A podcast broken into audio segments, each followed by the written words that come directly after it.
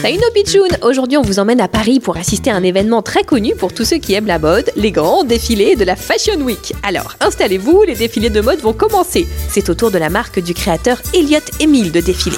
Well, well, well. Vous allez voir, c'est fantastique. Mes créations sont tout simplement sublimes. Sublime, je sais pas, mais c'est bizarre en tout cas. Qu'est-ce que c'est que ce manteau étrange C'est ma dernière trouvaille, un manteau fantastique, chérie. Oh, mais qu'est-ce qui se passe Il prend feu Oui, oui, c'est normal. Au secours, les pompiers Vite, un extincteur Laissez-moi passer, je vais asperger d'eau ce manteau Mais non, pas du tout. Tu laisses ce manteau tranquille, oui. Mais le mannequin qui porte le manteau va brûler Mais non, chérie. C'est fait exprès, c'est le mode.